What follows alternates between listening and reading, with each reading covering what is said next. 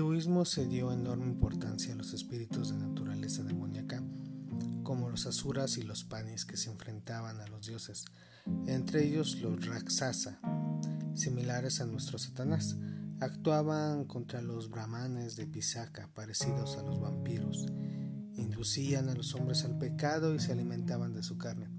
Todos ellos, según los Vedas, tenían su morada en la oscuridad de profundas cimas.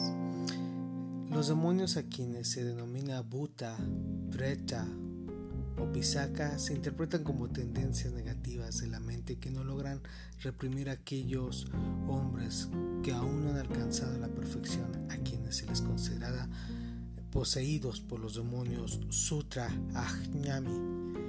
Los budistas del Himalaya cuentan con sus propios demonios, pese a disponer de espíritus benefactores que los defienden entre ellos, especialmente las siguientes divinidades, serían ángeles, que fueron demonios antes de su eh, conversión al bien.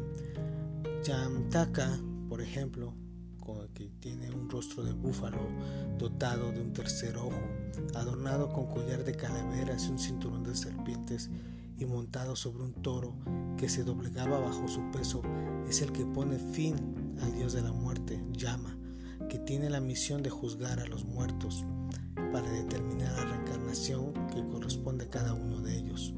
Con frecuencia es representado en pie sobre un búfalo que se aparea con una mujer. También tenemos a Devi, único ser femenino de esos espíritus benefactores.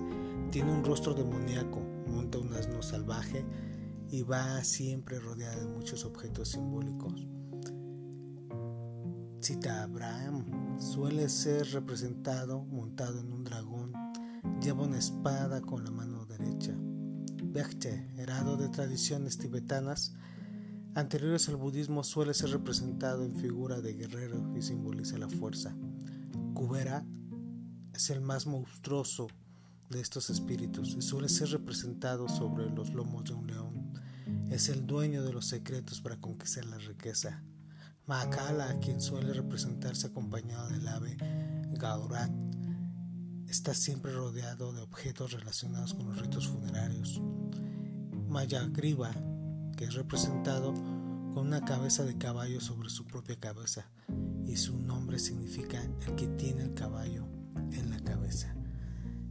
Más adelante nos iremos adentrando cómo muchos de estos demonios aparecen en distintas culturas con distintos nombres.